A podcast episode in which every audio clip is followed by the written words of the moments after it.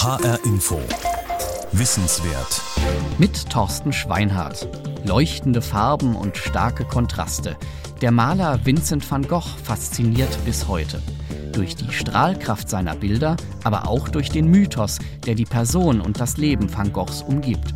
Heute gilt van Gogh als der bekannteste und beliebteste Maler überhaupt. Im Frankfurter Städelmuseum läuft gerade eine große Ausstellung zu seinem Werk, die vor allem zeigt, wo eigentlich die Ursprünge der globalen Van Gogh-Begeisterung liegen. Die Erfolgsgeschichte der Marke Vincent van Gogh begann in Deutschland. Eine kleine Gruppe deutscher Kunstfreunde machte van Goghs Kunst überhaupt erst populär. Gleichzeitig inspirierte seine Art zu malen eine ganze deutsche Künstlergeneration. Ohne van Goghs Kunst hätte es die Moderne in Deutschland so nie gegeben. Jan Tussing mit einer Wissenswertsendung über einen niederländischen Künstler, der in Frankreich lebte und nach seinem Tod zum deutschen Maler wurde. Im Jahr 1911 erwirbt der Direktor der Bremer Kunsthalle Gustav Pauli das Mondfeld von Vincent van Gogh für 30.000 Mark. Schon damals ein ungeheurer Betrag. Es ist bis heute eines der bedeutendsten Gemälde Vincent van Goghs. Der Erwerb des Bildes löst einen nationalen Sturm der Entrüstung aus. 30.000 Mark für einen Van Gogh? Wie kann man nur so leichtfertig Steuergelder verschwenden? 1987 wird ein Blumenbild von Van Gogh für 87 Millionen Dollar versteigert. Aber das konnte 1911 noch niemand erahnen. In Deutschland vor dem Ersten Weltkrieg sollte Kunst der nationalen Einheit dienen, sagt Alexander Eiling, Kurator der Van Gogh-Ausstellung am Frankfurter Städelmuseum. Die Schwierigkeit, die man einfach hatte, auch als wilhelminisches Deutschland, also Krieg 1870, 71, Deutsch-Französischer Krieg, die Deutschen gewinnen, proklamieren ihr Kaiserreich in Versailles, die größte Demütigung für Frankreich schlechthin. Und Trotzdem schaffen es die Franzosen, was Kunst, Kultur, Mode, Stil, alles das betrifft, immer besser zu sein als die Deutschen. Mit Steuergeldern sollte man bitteschön deutsche Künstler fördern und keine Ausländer. Angeführt wird der Bremer Protest gegen das Gemälde von Van Gogh von dem norddeutschen Landschaftsmaler Karl Finnen.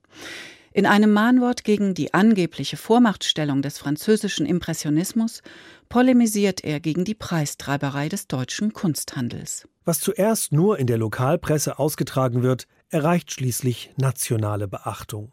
Unter dem Titel Ein Protest deutscher Künstler erscheint eine Broschüre. Sie kritisiert die große Invasion französischer Kunst.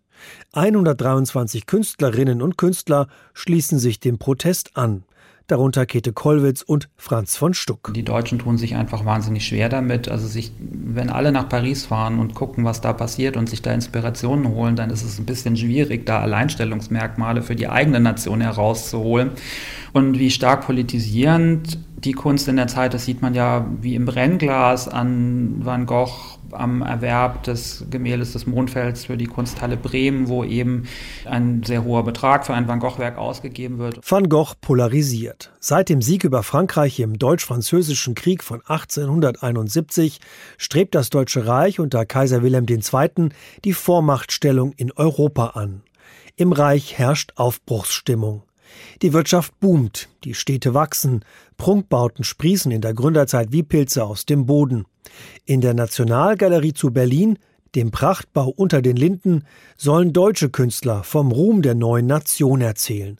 Franzosen sind da fehl am Platz. Aber ausgerechnet der Leiter der Nationalgalerie liebt französische Maler. Hugo von Tschudi ist ein großer Fan von Van Gogh und legt sich mit dem Kaiser an. Jede Erwerbung muss von Wilhelm II. persönlich genehmigt werden, aber von Tschudis Auffassung von moderner Kunst ist komplett gegensätzlich zu der des Kaisers. Von Tschudi wird entlassen und geht nach München an die neue Pinakothek. Aber weil man auch dort keinen Van Gogh haben will, kauft von Tschudi Gemälde auf eigene Kosten, sagt Städel-Kurator Alexander Eiling. Tschudi hat selber Geld in die Hand genommen, hat Werke von Van Gogh erworben und hat sich dann Sponsoren gesucht, die ihm das dann für das Museum schenken sollten. Hat in Berlin nicht funktioniert, aber umso besser in München, wo selbst nach seinem Tod diese Werke, die er für das Museum vorgesehen hatte, also die Sonnenblumen, Blick auf Aal, kamen alles in die Sammlung, weil er das so im Blick hatte. Hugo von Tschudis Engagement für Van Gogh gilt bis heute als Beispiel für visionäre Museumsarbeit. In einem nationalistisch gestimmten Deutschland denkt nur eine kleine Gruppe einflussreicher Menschen und Museumsdirektoren nicht völkisch national. Zu ihnen gehört der Leiter des Frankfurter Städels, Georg Zwarzensky. Zwarzensky erwirbt 1911, also im gleichen Jahr, in dem sich der Protest gegen die Kunsthalle Bremen verschärft, ebenfalls ein Bild von Van Gogh.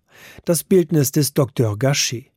Es gehört heute zu den Hauptwerken des Niederländers, sagt Städelkurator Alexander Eiling. Also Swazensky, Tschudi, äh, Gustav Pauli in Bremen, der eben das Mondfeld dort erworben hatte, das waren internationale Kunsthistoriker, die hatten grenzüberschreitende Freundschaften, äh, korrespondierten in Englisch, Französisch, Deutsch. Das war ja, natürlich nur ein Teil einer Bevölkerung und sicherlich auch eine Nische, aber mit einer großen Vision und auch mit größeren Visionen, muss man sagen, als die in Frankreich vorhanden waren. Aber was begeisterte Männer wie Tschudi und Swazensky an Van Gogh? Was sahen sie in seinen Bildern und warum stemmten sie sich gegen den allgemeinen nationalistischen Trend? Zu Lebzeiten war Van Gogh ein Nobody. Zwar traf er viele Künstler wie Gauguin, Cézanne und Monet in Paris, aber weil er selbst nie eine Kunstschule besucht hatte, galt er als Außenseiter. Der in Frankreich lebende Künstler hat zwar, anders als es der Mythos will, mehr als nur ein Bild verkauft, aber leben konnte Van Gogh davon nicht. Wie besessen malt und zeichnet er. Als er sich 1890 umbringt, mit 37 Jahren, kennt ihn in Deutschland noch kein Mensch sagt Städeldirektor Philipp Demand. Die große Liebe der Deutschen zu Van Gogh ist eine Liebe, die sich zunächst auf die Museumsdirektoren, auf die progressiven Sammler, auf die Autoren, Schriftsteller und Journalisten bezieht, die dann aber ein immer breiteres Publikum auch äh, generiert und die sich eben dann darin äußert, dass eigentlich die Betrachtung Van Goghs zu dem Erweckungserlebnis wird der eigentlich gesamten deutschen Künstlergeneration der Zeit um 1905. Nach dem Tod von Vincent van Gogh holt die Frau seines Bruders Theo alle Werke zu sich nach Holland. Über 800 Ölgemälde und rund 1100 Zeichnungen. Da auch Theo nur wenige Monate später an Syphilis stirbt, kümmert sich nun also dessen Witwe Johanna van Gogh Bonger um den Nachlass und sorgt mit einer Reihe sehr kluger Entscheidungen dafür, dass Name und Werk ihres früh verstorbenen Schwagers dauerhaft in der europäischen Kunstwelt verankert werden. Entscheidende Hilfe bekommt die junge Witwe allerdings aus Deutschland. Der Berliner Galerist Paul Kassierer war einer der wenigen Kunsthändler, zu denen Johanna van Gogh Bonger schon früh Vertrauen gefasst hatte. Von ihr bekommt Kassierer direkten Zugang zu den wichtigsten Gemälden und Zeichnungen. Die ersten Reaktionen auf Van Goghs farbenfrohe Gemälde reichen von Verblüffung bis hin zu ironischem Gelächter. Während in der Norddeutschen Allgemeinen Zeitung eine Kritikerin von gestrichelten Absonderlichkeiten berichtet, bescheinigt der Kunstkritiker Hans Rosenhagen Van Gogh ein ungewöhnliches Talent und stuft ihn als Impressionisten ein, dessen Bilder leuchten und funkeln. Der Publizist Karl Scheffler geht noch weiter und vergleicht Van Gogh mit einem Außerirdischen, der die Dinge der Erde immer zum ersten Mal mit dem wilden Erstaunen des ratlos Überraschten wahrnehme und diese ohne zu deuteln wiedergebe. Damit war der Ton gesetzt, der bis heute den Van Gogh-Mythos bestimmt. Die Wahrnehmung fokussiert fortan auf dem leidenden, allein seinem Werk verpflichteten Künstler, dessen Arbeiten mehr Ereignis als klassische Malerei sind. Authentisch, radikal, modern, schreibt Städel-Kurator Felix Krämer im Katalog zur Ausstellung Making van Gogh, eine deutsche Liebe. 1905, 15 Jahre nach Van Goghs Tod, beginnt in Deutschland der Siegeszug des zu Lebzeiten verkannten Künstlers. Der Berliner Kunsthändler Paul Kassierer hatte einen Nerv getroffen und angetrieben vom finanziellen Interesse finden in ganz Deutschland gleich Dutzende Ausstellungen statt.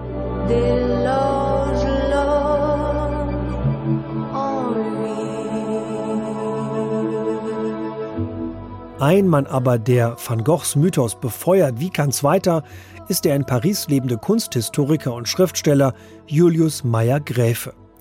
Dieser Vorkämpfer des Impressionismus verfolgt die Entwicklung der Maler in Frankreich und veröffentlicht regelmäßig kunsthistorische Texte. 1904 erscheint in Deutschland sein Buch Die Entwicklungsgeschichte der modernen Kunst, das sofort Standardwerk für Künstler und Galeristen wird. Es ist ein dreibändiges Werk, auch ein Abbildungsband mit dabei, alles schwarz-weiß und schlechte Abbildung, aber trotzdem Bestseller in deutschen Künstlerkreisen. Also das wird gelesen. Äh, der macht also große Linien der französischen Kunst. Wo kommt sie her? Wie inspiriert sie andere Künstler drumherum? Es gibt den Kreis um Manet und um Manet und äh, Degas und ähm, Cézanne. Also die werden alle beschrieben. Und plötzlich bekommt also 1904, 14 Jahre nach dem Tod von Van Gogh, also dieser in Deutschland immer noch leidlich unbekannte Mensch ein eigenes Kapitel da drin und in einer deutschen Kunstpublikation. Das ist schon ein Statement. Meyer Grefe reichert Van Goghs Biografie an und lässt dabei auch seiner Fantasie freien Lauf. Er koppelt aus seiner dreibändigen Entwicklungsgeschichte eine Monographie über Van Gogh aus, die 1910 im Pieper Verlag erscheint und sich in Deutschland verkauft wie geschnitten Brot. Darin macht Meyer Grefe aus dem Pfarrerssohn einen Gottsucher, einen Heiligen.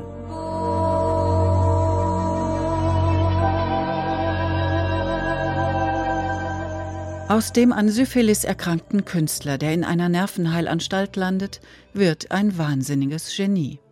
Die Alkoholsucht, der Selbstmord und das abgeschnittene Ohr verstärken das Bild noch.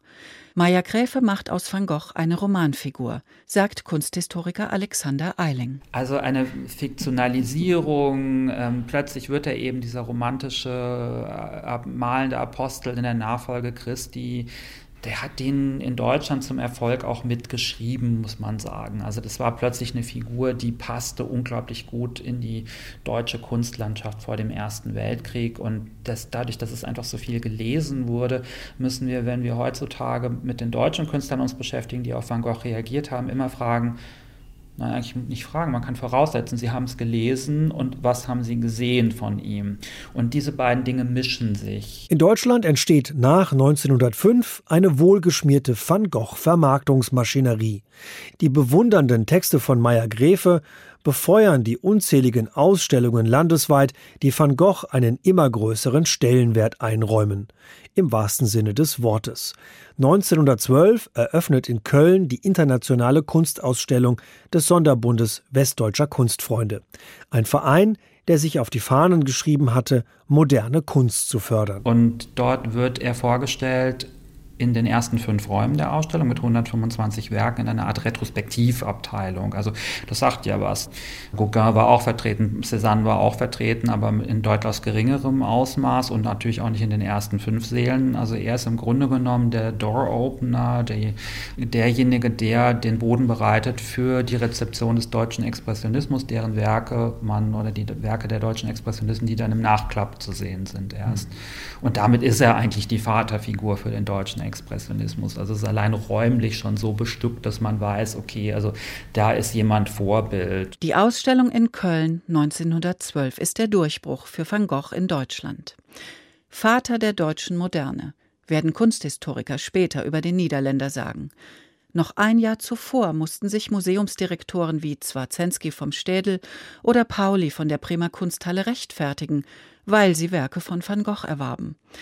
Und nun war Van Gogh plötzlich Begründer des Expressionismus, dessen Preise auf dem Kunstmarkt exorbitante Summen erreichten und die sich nur noch reiche Sammler leisten konnten. Van Gogh hat dabei nicht nur auf Sammler und Galeristen einen großen Einfluss. Auch deutsche Künstler sind von seiner neuen Art des Malens begeistert.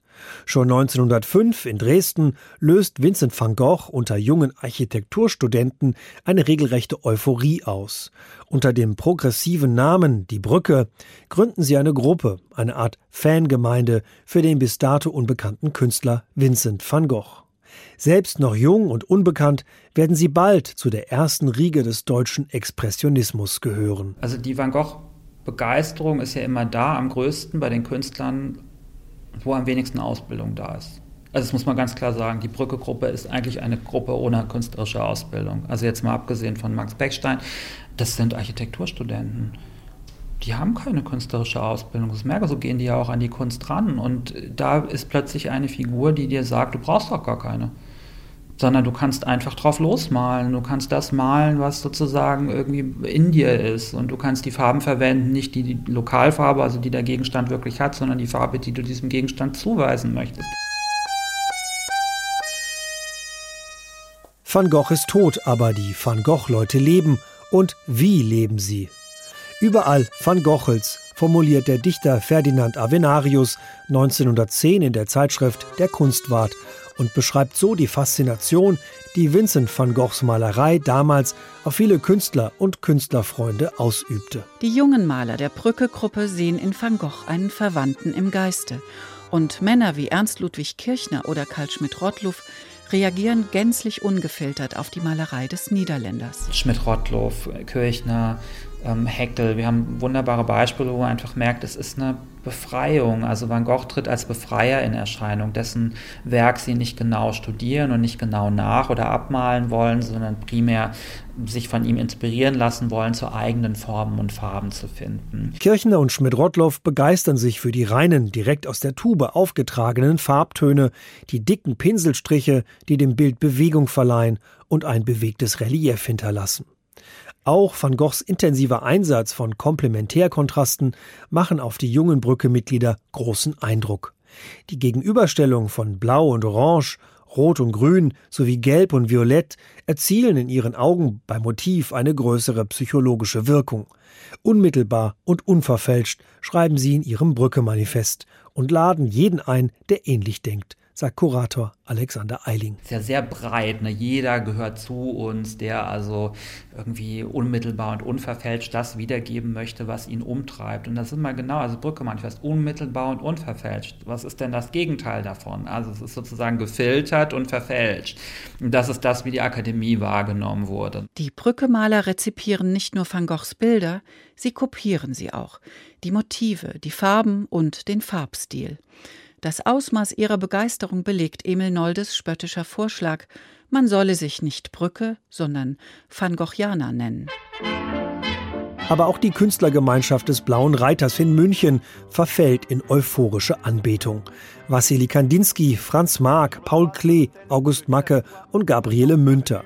Sie alle treffen sich oft bei dem Künstlerehepaar Alexei von Jawlensky und Marianne von Werefkin, die seit 1908 Van Goghs Gemälde das Haus des Père Pilon besaßen, das wie ein Andachtsbild verehrt wurde.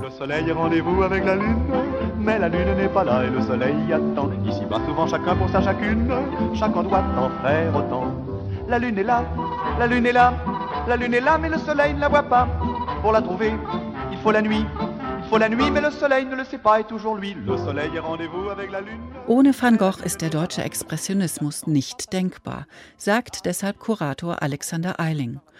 Und auch nicht ohne den Kunsthistoriker Ludwig Meyer-Gräfe, der Van Gogh in seinen Büchern zum Wanderer zwischen Genie und Wahnsinn stilisiert hat.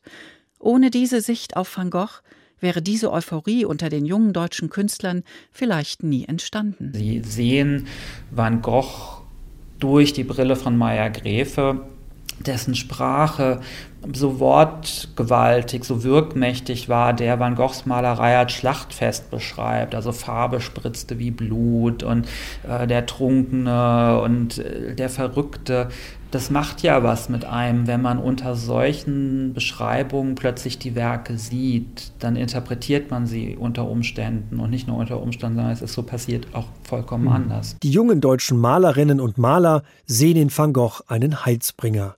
Wie stark ihre Verehrung ist, zeigt Kurator Alexander Eiling in seiner Ausstellung Making Van Gogh. Geschichte einer deutschen Liebe im Frankfurter Städel-Museum. Wir haben ein Beispiel von Heinrich Nauen in der Ausstellung, einem rheinischen Expressionisten, der von sich selber sagt, dass Van Gogh so übermächtig für ihn ist, dass er sich überhaupt nicht aus seinem Schatten lösen kann. Ja, das sieht man leider auch an vielen Werken.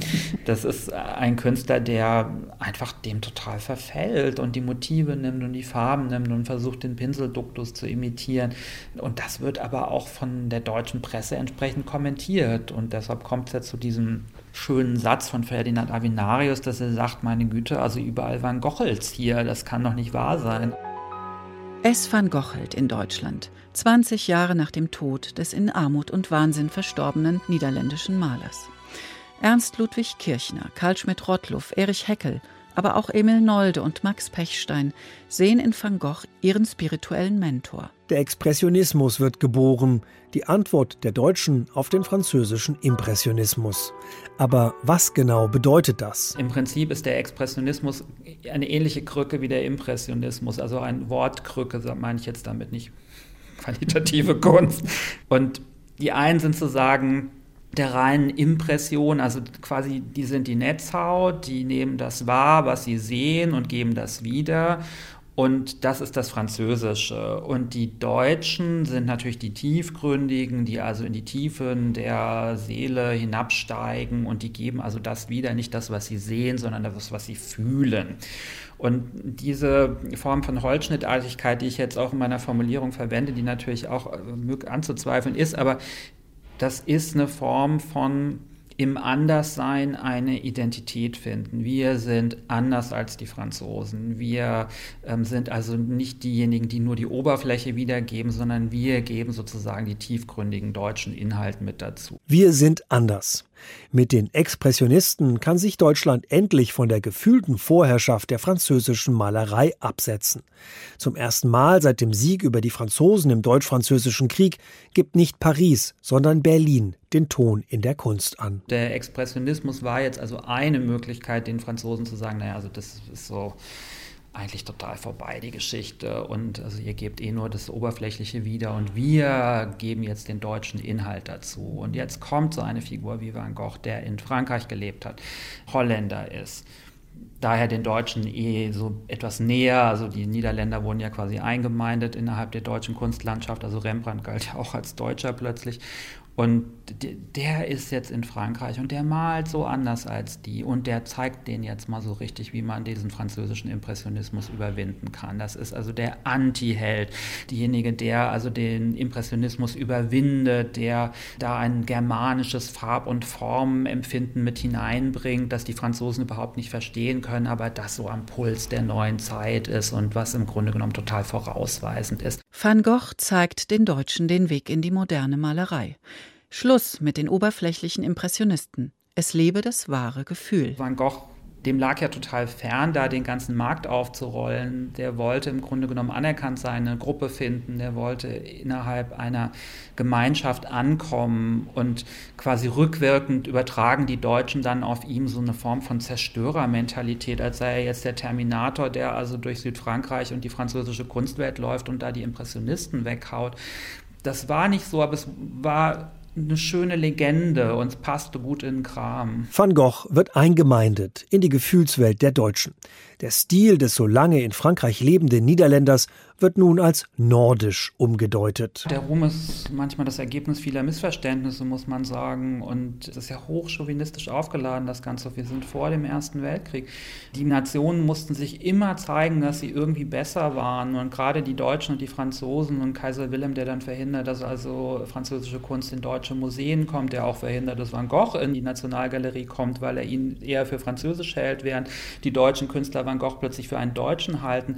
Da merkt man, dass das Ganze einfach nicht trennscharf ist und dass die Rezeption nicht ein Narrativ ist, sondern ganz viele kleine Verästelungen mit sich bringt. Aber wenn Van Gogh für die deutschen Malerinnen und Maler so wegweisend und bedeutend war, warum haben die seit 1933 herrschenden Nationalsozialisten ihn nicht als Staatskunst gefördert? Am Anfang stand es ja durchaus aus der Kippe, ob der deutsche Expressionismus die offizielle Staatskunst werden könnte. Also Goebbels war ja äh, darf man nicht vergessen, hat ja so expressionistische Gedichte und Theaterstücke auch irgendwie in seiner Freizeit geschrieben. Er hat sich ähm, die Nolde-Gemälde aus der Nationalgalerie holen lassen und sich bei sich zu Hause hingehängt. Also es gab eine hohe Affinität zu diesem Expressionismus. Nolde wollte sich da sehr andienen als der neue Staatskünstler, eben mit diesem germanischen, nordischen. Also ein paar von denen haben wirklich Glück gehabt, dass die quasi von den Nazis so nicht gutiert wurden, weil die Karriere wäre nach 45 dann so nicht mehr möglich gewesen. Die Nationalsozialisten verbannen Van Gogh und seine expressionistischen Jünger aus den deutschen Museen. Eine Wende und ein Höhepunkt im Drama um Van Goghs Rezeption in Deutschland. 1937 beschlagnahmt Hermann Göring das berühmte Bildnis des Dr. Gachet. Ein herber Verlust für das Städelsche Kunstinstitut, das in diesem Werk von Van Gogh schon 1911 ein Hauptwerk sah. Zu Asche, zu Staub, dem Licht geraubt. Das Bild wurde von den Nazis ins Ausland verkauft. 1990 wird es noch einmal auf einer Kunstauktion gesichtet und dort für die Rekordsumme von 86 Millionen Dollar versteigert. Seitdem gilt das Bildnis des Dr. Gachet als verschollen. Bis in die 30er Jahre hingen in deutschen Museen, Galerien und Privatsammlungen mehr Gemälde des Niederländers als in England, Frankreich und den USA zusammen. Aber mit dem Raub und Feldzug der Nazis verschwinden fast alle Van Goghs ins Ausland. Zu Asche, zu Staub, dem Licht geraubt. Van Gogh in Deutschland. Entdeckt, bewundert, gefeiert, gesammelt und schließlich verachtet, verbannt, entartet und zerstört. An die Liebe der Deutschen zu Van Gogh erinnert im Frankfurter Städel einzig ein goldener Rahmen, der leere Rahmen des Bildnisses des Dr. Gachet, von dem bis heute keiner weiß, wo es steckt. Vincent van Gogh, ein deutscher Maler? Sie hörten eine Sendung von Jan Tussing. Ab sofort ist sie auch als Podcast unter hrinforadio.de zu finden und auch in der ARD Audiothek App. Für Schulen steht diese Sendung außerdem kostenfrei als Unterrichtsmaterial zur Verfügung. Und die Ausstellung Making Van Gogh ist noch bis zum 16. Februar im Frankfurter Städelmuseum zu sehen. Mein Name ist Thorsten Schweinhardt.